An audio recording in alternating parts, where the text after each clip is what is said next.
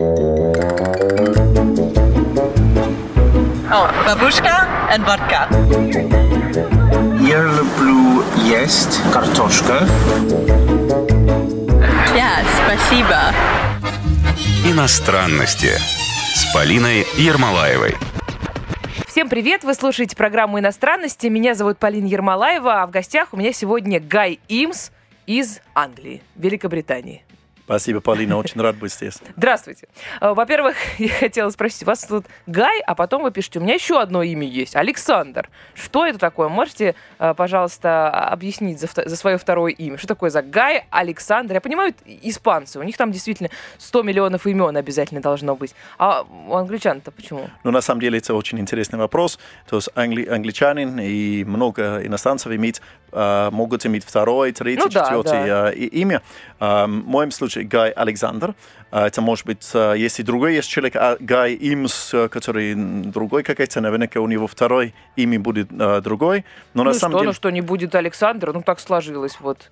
Ну, так интересно, то есть родители мои хотели, что это будет короткое имя, Гай, ну, сложно сократить, да. Вообще, Гай Имс, 6 букв, идеальная какая-то Правда, история, да. В- на Фейсбуке весь мире только два Гаимс, я и один человек, который крикет в Англии играет. Там. Очень отличаемся. Да, ну, то, то есть это, это ну, такая прихоть родителей или у всех англичан второе имя? У практически всех можно иметь даже третий, четвертый, допустим, И оно всегда королевский в семьи. паспорте написано? Да, обязательно. А в паспорт, да. королевской семье сколько? Ой, наверное, 5-6 а, разных имен. Э, Сами, есть тоже интересная такая анекдота на этом. Я работаю в разных компаниях в России, и, э, ну, обычно достаточно высокие э, должности, ну, как какой-то директор, замдиректор. И когда сотрудники спрашивают, как зовут, я скажу, Гай. Они как смотрят и спрашивают, а отчество? Я говорю, ну, меня нет отчества, но у меня второе имя Александр, поэтому часто называют меня Гай Александрович, да, как, чтобы его будет уже более формально. Да. Но на самом деле это Гай Александр. Ну, неправильно, потому что папу, как вас зовут? Папу? Роджер, Роджер. Роджерович. Да, Да, тоже. Гай Роджерович. Расскажите, как вы приехали в Москву, как выучили язык, ну, может быть, не, не сразу в Москву, я не знаю, в Россию, в принципе. Как выучили язык, и что вас вообще заставило э, сюда как-то перебраться? Навер- наверняка вы не планировали. Это интересная история, на самом деле. То есть, когда я учился в школе, это было э, ну, давным-давно, скажем так, холодной войны еще шел, и меня очень интересовал э, Россия. И я, всег- я уч- изучал ру- русские истории, вот язык полгода в школе. Эм, есть такой интересный секрет, что каждый англичанин, который знает русский язык, обязательно знает э, немецкий и французский. Не знает. И знает, А, знает, знает. потому что мы все в школе изучаем сначала французский язык, потому что у нас огромное количество французских учителей. И поэтому они должны кому-то преподавать. А если человек нормально получается с французским, они предлагают второй язык, или испанский, или немецкий. А те, которые, в принципе, оценивают для деловой какие-то общения, понимают, что немецкий более ценный, больше даст. А те, которые хорошо получаются немецкий, предлагают еще русский язык. То есть русский э, третий язык, который предлагают, просто я думала, там еще будет какой-нибудь действительно испанский после немецкого, потом будет э, какой-нибудь, я не знаю, еще э, китайский, например, и только потом русский. Ну, сейчас молодежь э, предпочитает, конечно, китайский, потому что это якобы имеет много преимуществ. Но на самом деле китайцы все знают английский, я думаю, что это без, без толк, знаешь, не ну не знаешь все, ну китайский. не да. все, ну совсем же не все. Ну, те, которые бизнес хотят с Ну, Европы, это да, может быть, да. образованные, да. Нацелены на Европу. Да, здесь я, наверное, спорить не буду. Хорошо, ну и э, одно дело интересоваться, а другое дело сюда приехать. Да, это был, э, ну, когда учился в школе, а потом случилось это, э, ну, конец советской власти, скажем так, и в это, в это время я закончил, только что закончил университет, то есть это был европейский бизнес администрирование, и э, Как компания... специальность у вас называлась? Да, то есть, то есть я экономист, но именно специалист по европейскому бизнесу. Учился два года в Германии, два года в Англии. И когда закончил, в этом моменте уже, ну, 90, был 90 год или 91 в этом году э, многие западные компании решили э, открыть свои офисы в России.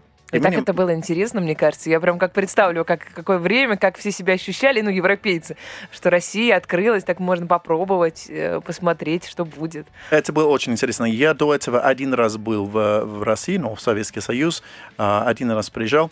Я до этого проводил время и в Германии, и в Венгрии. Я даже тоже венгерский язык тоже немножко изучал, был там тоже в, скажем, социалистическое время. Но для меня всегда было интересно приехать в Россию, познакомиться с людьми. Не знаю почему, такая просто такая внутренняя интуиция. А вот когда вы в Советский Союз ездили, это что была за поездка и зачем? Это 87 год. э, Приезжал и в Питер, и в Москву, и встречался с друзьями, людей, с кем я познакомился именно в Венгрии. Под, э, то есть я, когда изучал венгерский Они вас пригласили, получается? Пригласили, да, конечно, сказали, любое время приезжайте, я А тогда визу. было, ну, просто оформить э, визы, там всякие документы собрать.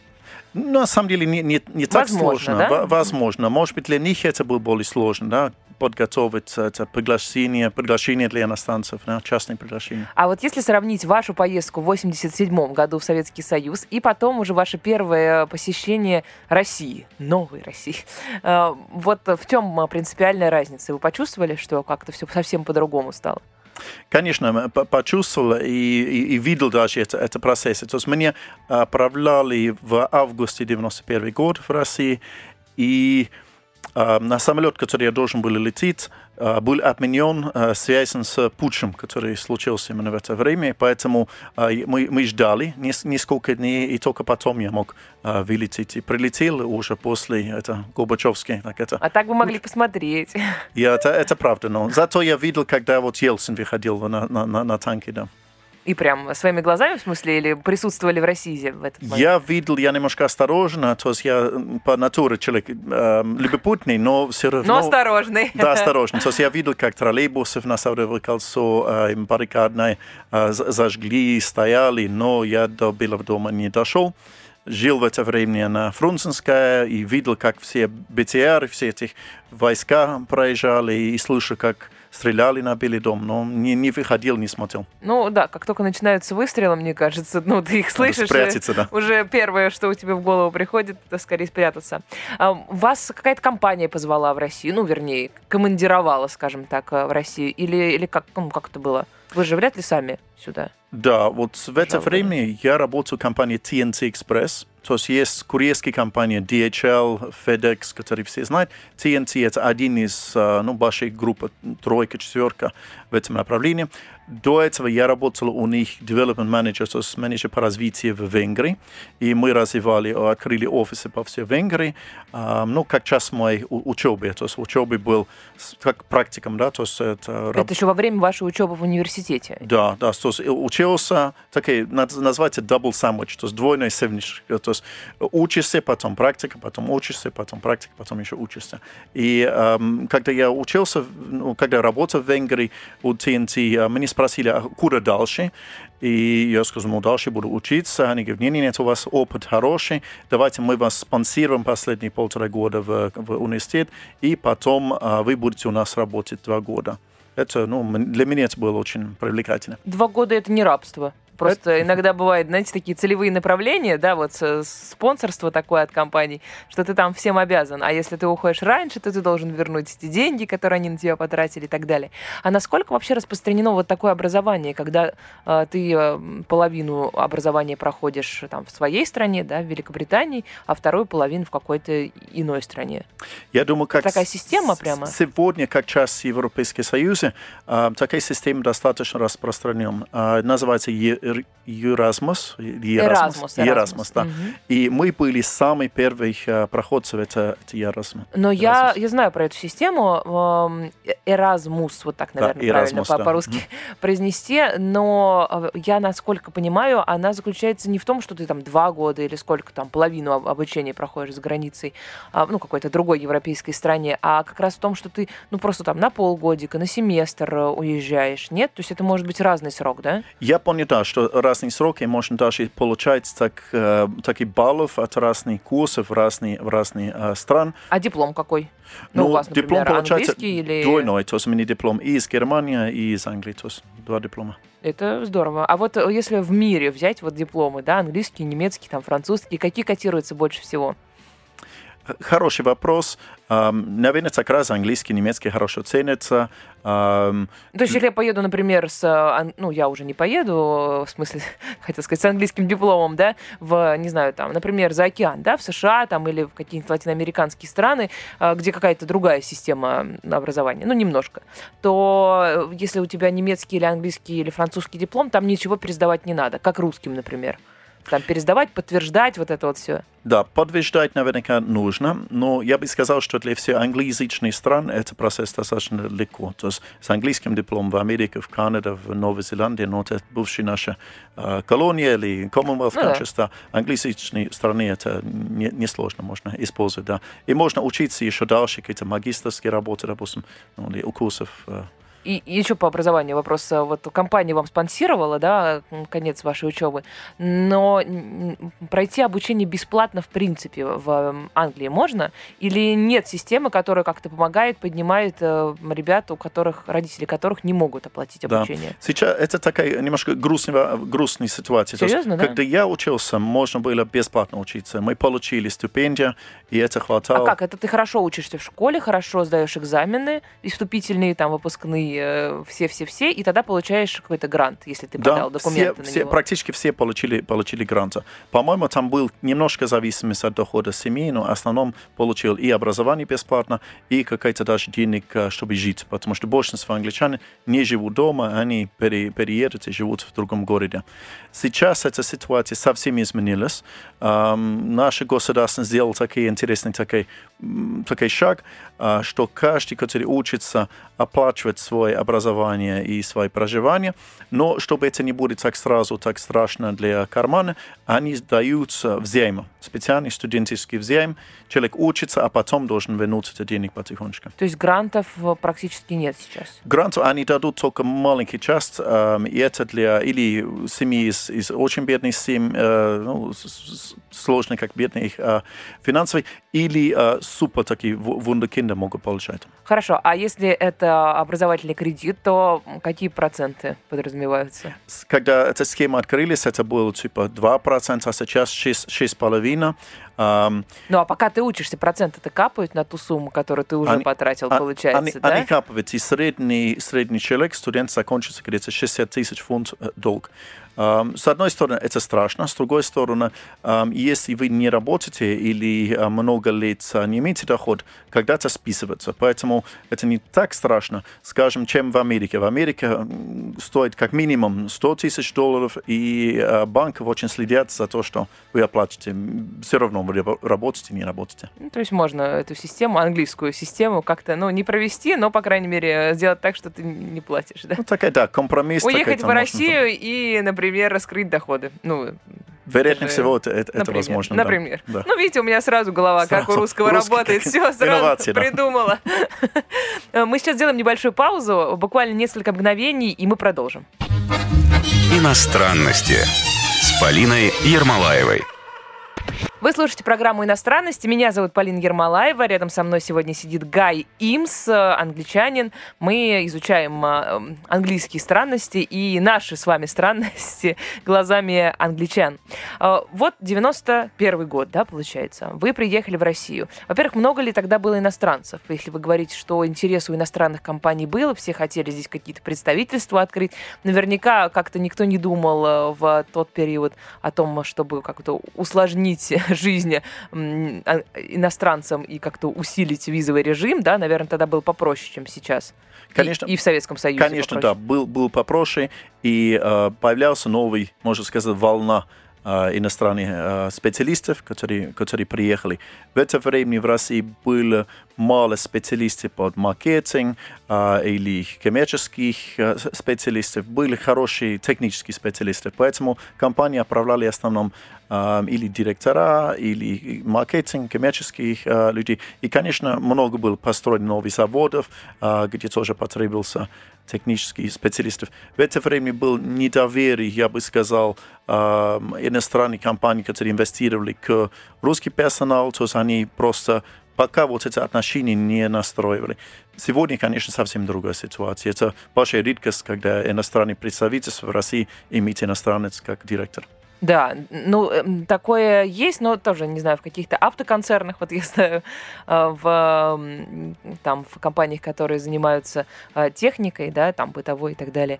Но это как, как экзотика, так считается. А почему это изменилось? То есть у нас э, повысился уровень менеджмента своего, который здесь у нас учится, выращивается, или это делается для того, чтобы персонал, который ниже, да, который под этим менеджером, чтобы он чувствовал себя спокойнее, потому что когда у тебя начальник иностранец, это как будто бы не очень в России. Ну, вот это момент как страха, может, может быть, это даже, или уважение, может быть, это даже хорошо, но я бы... Ну, может быть, недоверие, я бы даже сказала. Ну, интерес, очень интересное отношение между э, русских и, и, и иностранцев. Э, с одной стороны, очень уважает иностранцев в России, а с другой стороны, чувствует, что мы как дети, и мы не понимаем мир вокруг нас. Ну, есть немножечко, да. Есть немножко действительно такая ситуация. Но чтобы ответить на ваш вопрос, э, сегодня очень хороший квалифицированный русский персонал, который работает, и который знает хорошо страну, э, знает действительность в России, и сегодня основные э, иностранные директоры это или для, как вы говорите, как для экзотики, для престиж, или это просто дополнительные э, глаза и уши э, иностранных инвесторов. Ну да, нет, и просто еще помимо этого, конечно же, у иностранного, у иностранца может быть какой-то опыт совершенно иной, да, такого, которого у русского менеджера не будет, ну, где-то за границей полученный. Но вот, ну, вы занимаетесь, занимаетесь э, что, что ли, HR тоже? Вы просто так э, рассуждаете, как будто занимаетесь этим? Нет, я HR, конечно, я, конечно, в свое время принимал на работу много людей, прошли э, много через интервью, это всегда очень интересно в каждой, каждой стране, и я должен был знать это трудовой кодекс э, России, законодательство, э, но вот нет. тогда еще в 90-е, да, это было? И 90-е, и, и, и 2000 я работал в несколько иностранных компаниях, где э, мы, допустим, подписали э, это, э, как называется, э, акты по, против коррупции, да, мы должны были представлять это иностранные компании, которые имеют акции, допустим, в, э, на бирже в Америке, мы должны быть уверены, что никаких коррупций не будет. И, поэтому... и вы как э, человека, который наблюдает как раз со стороны были, да? Да, и мы знали, что, что вы... нас могут посадить, если, если мы если закрыли что. такие, такие моменты, да. Не заметили или специально никому Да, не... или закрыли глаза, скажем Да, так. вот у меня что-то про образование сегодня, видите, много вопросов. А вот есть ли у вас какой-то вывод, ну, с высоты вашего опыта, а, вот что люди, ну, россияне, да, которые закончили вот такой-то вуз, такой-то университет, а они, ну, как-то лучше себе представляют и лучшие специалисты, чем какие-то ребята, выпускники другого вуза. Имеете в виду те, которые закончили вуз? Там МГУ, в... да, да, а, престижный, престижный да. вуз, ну, да. да, МГУ, вот Высшая школа экономики, э, не знаю, там, ба, ну, Бауманка технический вуз, тут техническое образование, наверное, в России особняком как-то стоит все-таки. Да, для, для меня, а, Полина, есть а, два момента. Один из, конечно, вот это престиж, что это якобы хороший, действительно, университет, а с другой стороны, я очень смотрю практически, а, какие опыт у человека. То есть, если... То есть особо это не имеет значения?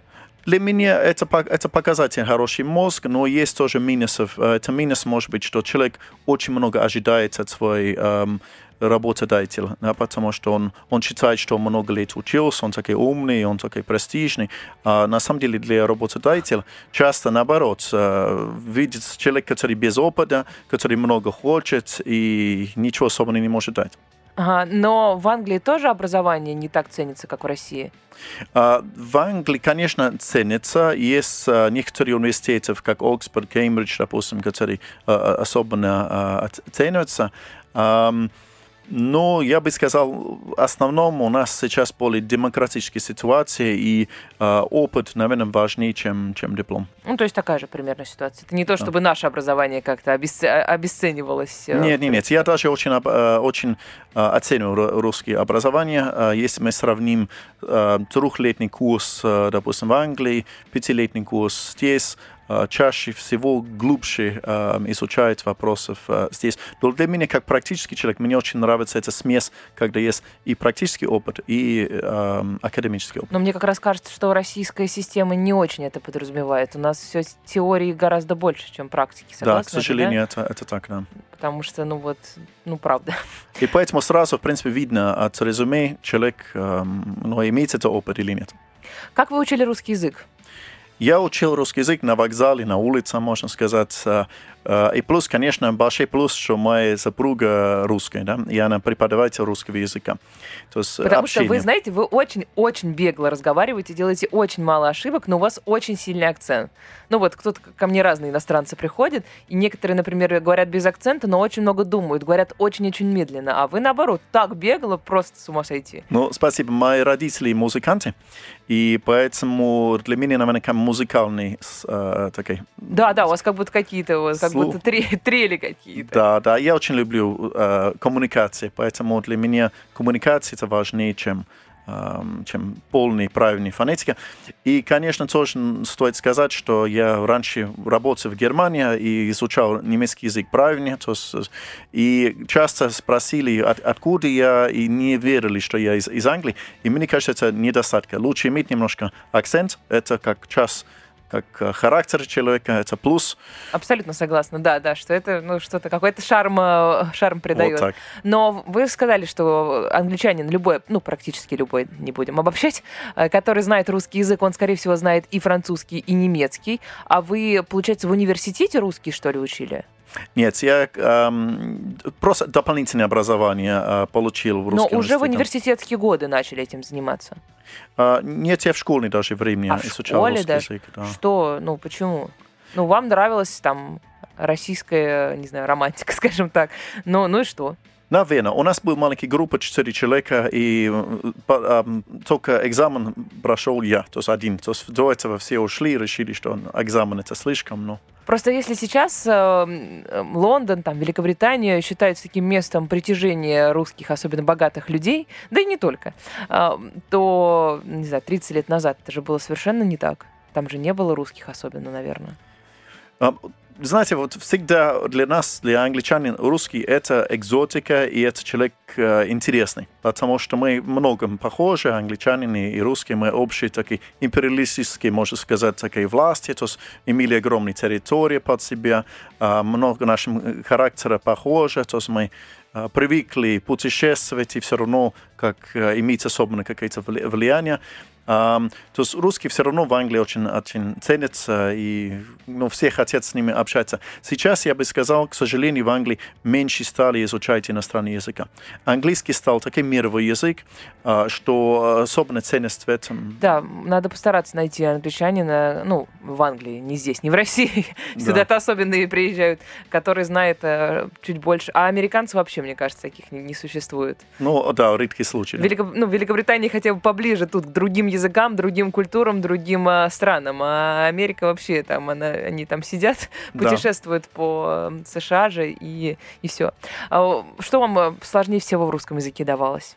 Что вы не любите больше всего? Какие правила, не знаю, слова, звуки? Ой, знаете, я думаю, я не стремился полностью эм, до конца изучать языка, особенно все гра- грамматики. Для меня русская грамматика это такой так, джунгл, да, который... э, и часто, когда я общаюсь с русскими, они говорят, что они сами как не могут изучать до конца свой язык, а поэтому я, Я, чувствую... сегодня, вот я только сегодня ехала, значит, написала там такой небольшой текст, и, каждый раз э, вот есть слово «прийти», оно пишется через и краткую, а вот от него образованные формы, например, другие, э, «придет», там, э, ну и так далее, да, э, «придете». Эм, Я вот на секундочку такая думаю, так, если у нас прийти через краткую пишется, то как же пишутся остальные формы? Я, ну, правда, пошла в словарь, значит, начала смотреть, думаю, да почему так сложно-то? Ну почему? Почему в этой форме есть и краткая, а дальше Да. нет а знаете, краткой? интересный э, такой тоже маленький анекдот. А, Я последние два года стал писать а, всякие смс, WhatsApp, и использую на телефоне есть эта функция, да, автокорректор, Да, ты- ты да. делаешь. И это мне очень сильно помог последние полгода ам, ис- искать, как правильно писать. Это Но он иногда так обманывает э, ловко, что я бы на вашем месте аккуратно к нему относилась бы. Иногда он э, или неправильно пишет, или не знает таких слов, э, или исправляет на что-то иногда неприличное. ну, конечно, так бывает, да, часто, да. да. Давайте снова сделаем небольшой перерыв, несколько мгновений, несколько минут, и мы снова вернемся.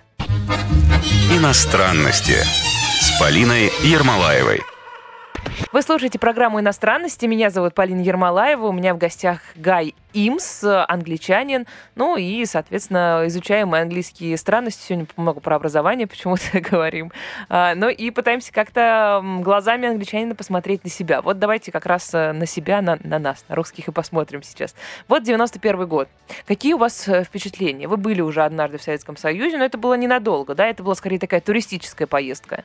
Да, недель, да. только. Да, а, и вот 91 год. Вы сюда переезжаете работать. Вы знаете, что вы какое-то время здесь точно будете жить. Что у вас за впечатления? Какие-то наверняка были истории. Что-то с вами происходило, потому что, ну, человек, который а, окунается в какой-то совершенно иной э, для себя мир, э, с ним не может все быть гладко. Это был очень интересный момент. До этого я уже жил э, и работал в разных странах, то есть в европейских странах, даже тоже в Америке немножко. Но для меня вот был решающий шаг, а, и нельзя сравнить с никаких других а, стран. Я помню еще, я прилетел в Шереметьево, смотрю вокруг, ам, и половина машин, которые ездят, я даже не понимаю, что за марки машины, это не- не- невозможно для меня. Это был действительно, как для меня, новый, новый, новый мир. Вы хотя бы летом приехали?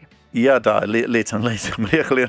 Могу тоже много рассказать про, как зимой у нас компания транспортный был, где я работал, и зимой наши машины, которые, допустим, ездили каждой ночью до Питера и обратно, да, вот Volkswagen, уже выглядели как, ну, что-то, которое... Хотя ему там два, два года машине, да, но Да. выглядел, как будто ему лет э, 20. Да, я помню, как тоже, когда зимой очень холодно, они специально жгли какие-то, эм, э, чтобы греть, греть э, двигатель, да, вот под, под двигатель какой-то маленький костер сделали. Для меня это тоже был такой Под, под машиной? под машиной, да, вот под грузовиком. Я, Я я тоже был слышала. в шоке. Я думаю, что сейчас срыв будет какая-то. или Конечно, там чего-то обязательно. еще. Но Я сказали, думаю, нормально. совершенно спокойно мог бы быть взрыв. Это повезло просто всем.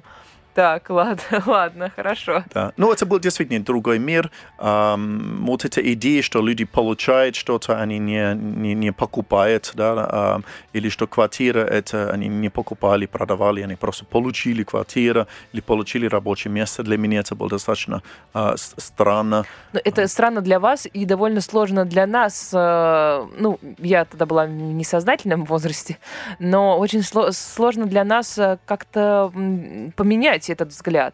Вот, может быть, мое поколение уже чуть-чуть понимает, что эм, ну, халява это не очень-то и бывает. Хотя в России по-прежнему есть эта халява, но все равно, что европейцы привыкли за все платить, а все, что бесплатно, то подозрительно. Ну, тут то не существует. Э, Значит, за это придется заплатить потом, да? Да, ну, та- та- так и есть. Я думаю, что в советское время, а, ну, народ, если это можно так называть, очень много а, создали и имели права иметь какие-то кусочки из этого. Поэтому каждый, который 91 год имел, а, жил в каком-то квартире, возможность ее приватизировать, я думаю, что это был, ну, для как западный человек, это как подарок хороший. И, а, Ну, потому что невозможно основать страну, где каждый будет начинать с нуля. Да, ну, совсем, да? конечно. э, И продавать э, пустые квартиры.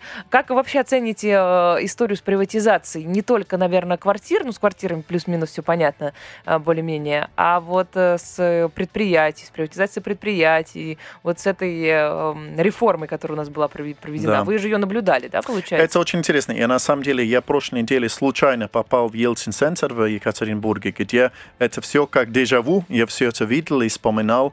Не планировал туда ехать, просто меня пригласили, вот директор, который знакомый-знакомый, и мы пару часов там были. Я прошел психологический сильный круг. Да? То есть, когда я приехал в 91 год, я изучал экономику, у нас была идея приватизации на Запад тоже как э, способ э, продвигать, развивать экономику. Я думаю, в России это, самостоя... это само собой правильные, правильные э, шаги. Сама идея или сами Да. шаги вы считали С- правильными? Ну, сам, сам идея, потому что э, социалистическая экономика, которая э, была, переходить в э, рыночный, ну, нужно какие-то шаги предпринимать. Как-то нужно, да? Да, я тогда думал, что это, это хорошо. А, И я тоже думал, что хорошо на Запад, что у нас приватизировался. Сейчас, много лет спустя, я сейчас а, а, занимаюсь устойчивым развитием и вижу мир через другие, немножко более зрелые, зрелые, зрелые глаза. И даже считаю, наверняка это был или ошибка, или это не, не было очень правильно. И даже... Сама приватизация. Да, сам А, приватизация. а вот сейчас секундочку, пока вы, из того, что вы сказали уже, Э, вы сказали, что на Западе была приватизация. Э, Что вы имеете в виду?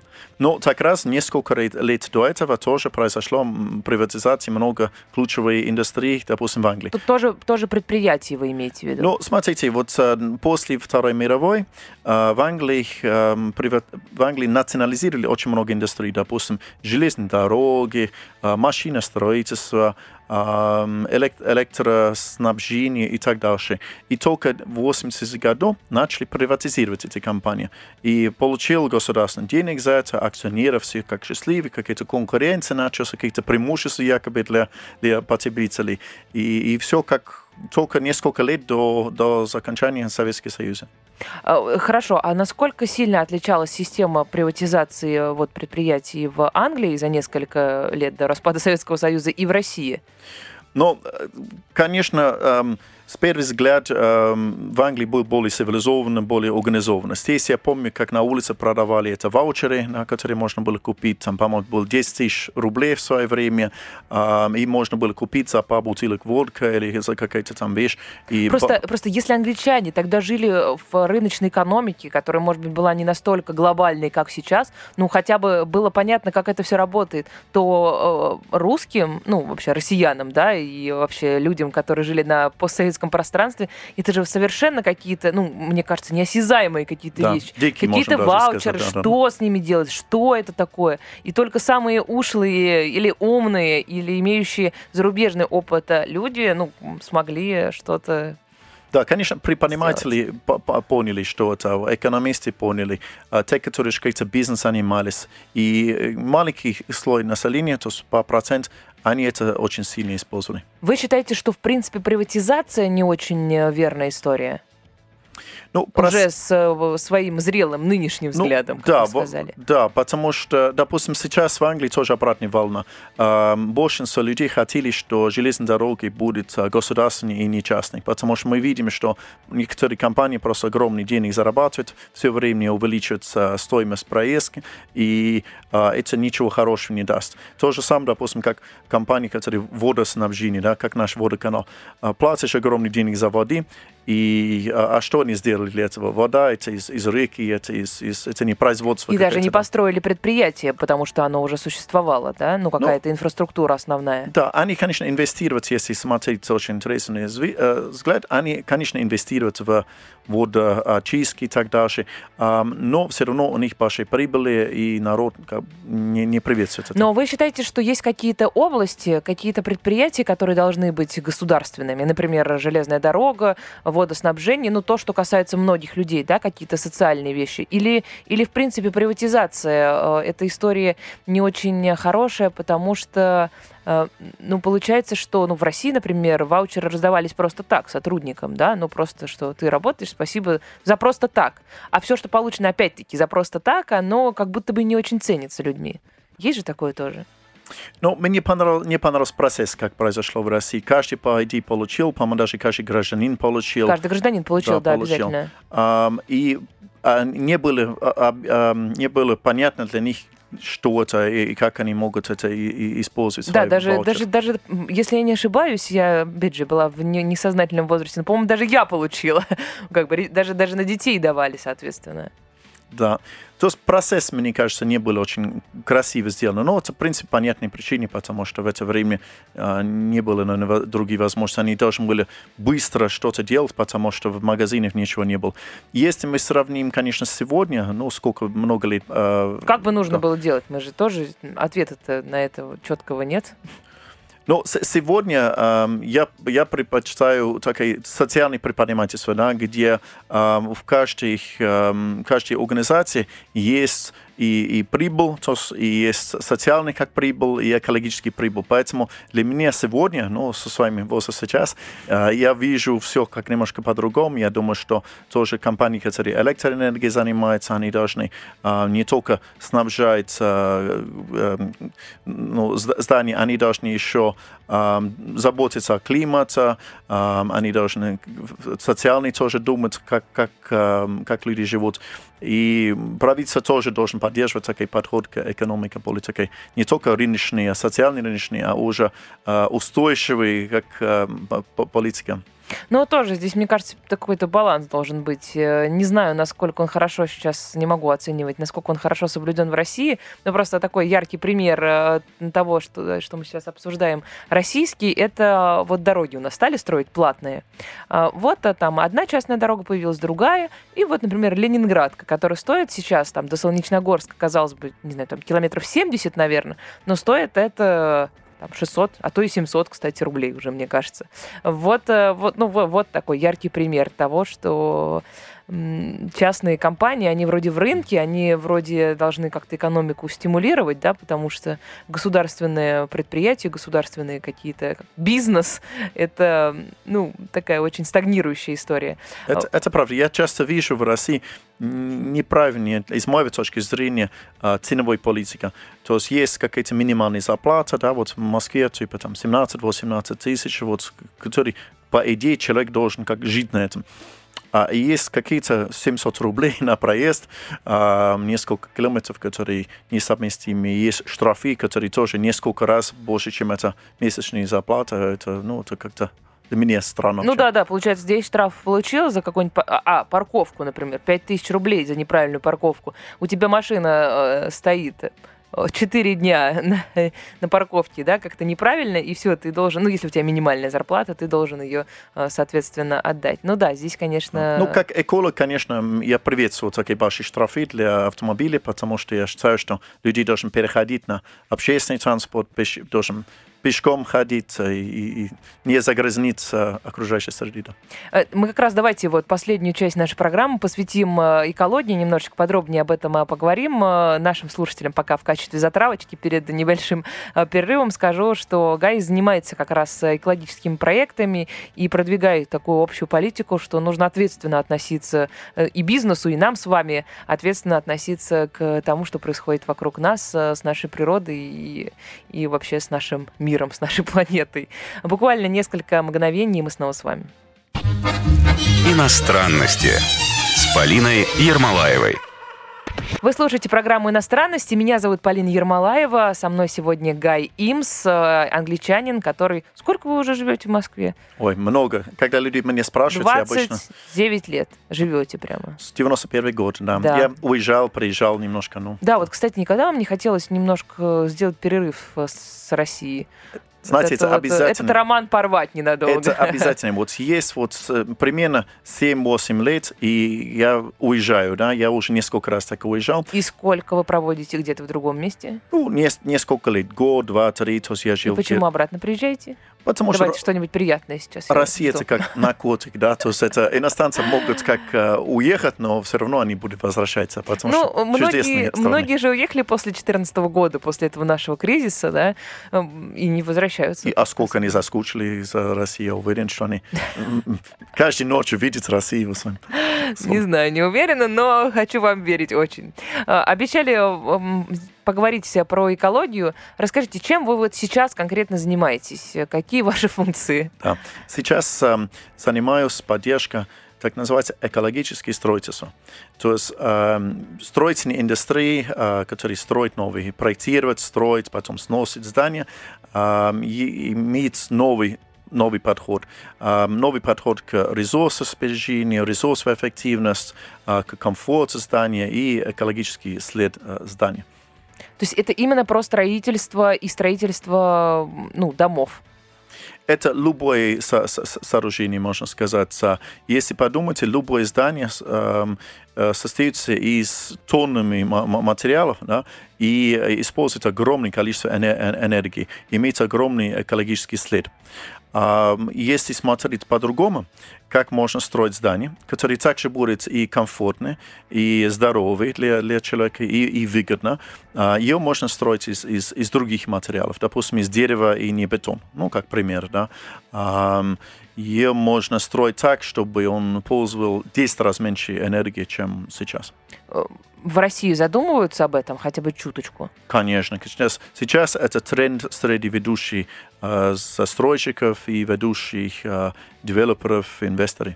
Ну вот прям вот тех девелоперов, которые инвесторов и э, строительных компаний, которые мы знаем, которые, которые все на слуху. Мы работаем, допустим, с ПИК, ПИК-группа, ЛСР, Брусника, такие большие застройщики, работаем с владельцами. И они об этом правда думают. Конечно, не только думают, они еще И делают. И делают. И сначала пилотов, потом глубже-глубже вошли в этом.